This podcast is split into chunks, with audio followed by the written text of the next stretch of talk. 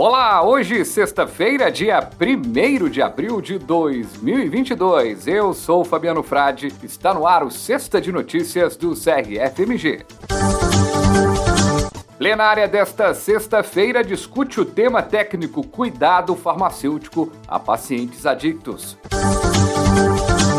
Nota técnica do CRFMG em parceria com a Unifal traz esclarecimentos sobre o analgésico Tapentadol. Anvisa disponibiliza a lista dos produtos emagrecedores proibidos.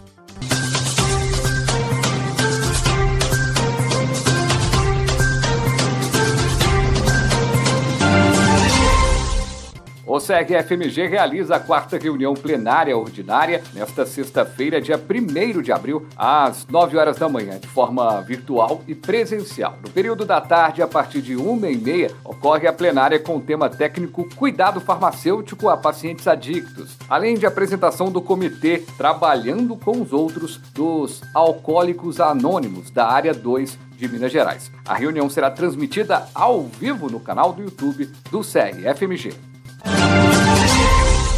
Em parceria com o Sim Unifal, segue FMG, publicou nota técnica com o tema Tapentadol. A nota esclarece sobre o analgésico, que apesar de ainda não estar disponível no Brasil, é uma opção para o tratamento de síndromes dolorosas, agudas e crônicas. Certamente em breve será registrado na Anvisa, por isso é necessário conhecer as indicações, modo de funcionamento e também as reações adversas. A nota técnica na íntegra está no site crfmg.org.br.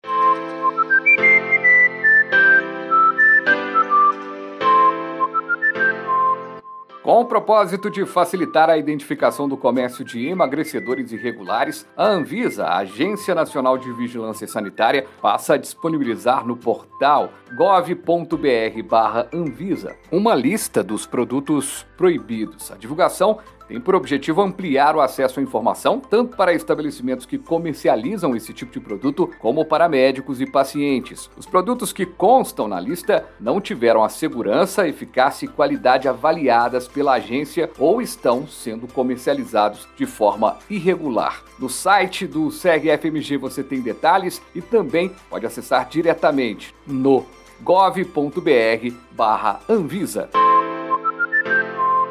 E ainda sobre a Anvisa, a agência publicou a Instrução Normativa número 120, que atualiza a lista de medicamentos isentos de prescrição. Destaca-se nesta lista um novo formato, tornando mais transparentes as apresentações de medicamentos que se tornaram isentos de prescrição nos últimos anos. Para contribuir com a transparência e orientação, a Anvisa atualizou os documentos com as perguntas e respostas sobre a lista de medicamentos isentos de prescrição direcionadas tanto ao setor regulado quanto à população em geral. Atualmente existem sete critérios para a classificação de um medicamento como isento de prescrição: tempo de comercialização, segurança, sintomas identificáveis, utilização por curto período de tempo, ser manejável pelo paciente, apresentar baixo potencial de risco, não apresentar potencial de causar dependência.